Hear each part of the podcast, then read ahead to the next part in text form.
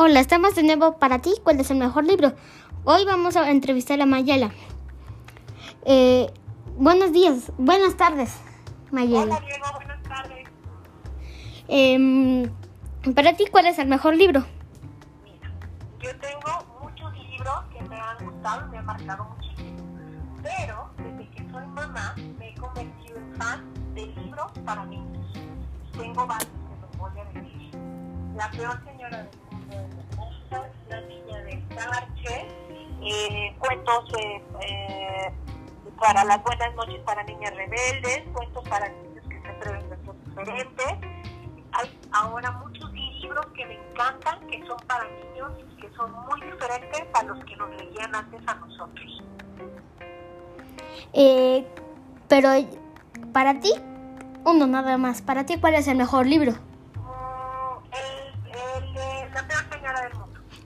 ¿De qué se trata?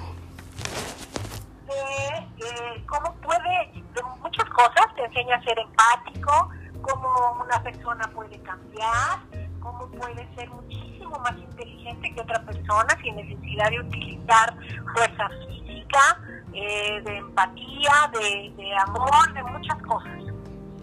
¿Qué te gustó del libro? Eso que le enseña a los niños a que está bien ser diferente, está bien atreverse y cómo juntos podemos lograr muchas cosas en beneficio de nosotros mismos. ¿Qué no te gustó del libro? Pues no, en realidad no hubo nada que me gustó, eh, es muy cortito, quizá eso es muy fácil de leer, eh, pero creo que es exacto, aun cuando es muy corto, es, es perfecto, es, termina como debe de terminar. No, ¿Qué? no, no me desagradó nada. ¿Algo interesante que mm, te haya gustado del libro? Pues eso que te mencioné, todo se me hace interesante, empieza de una manera rara.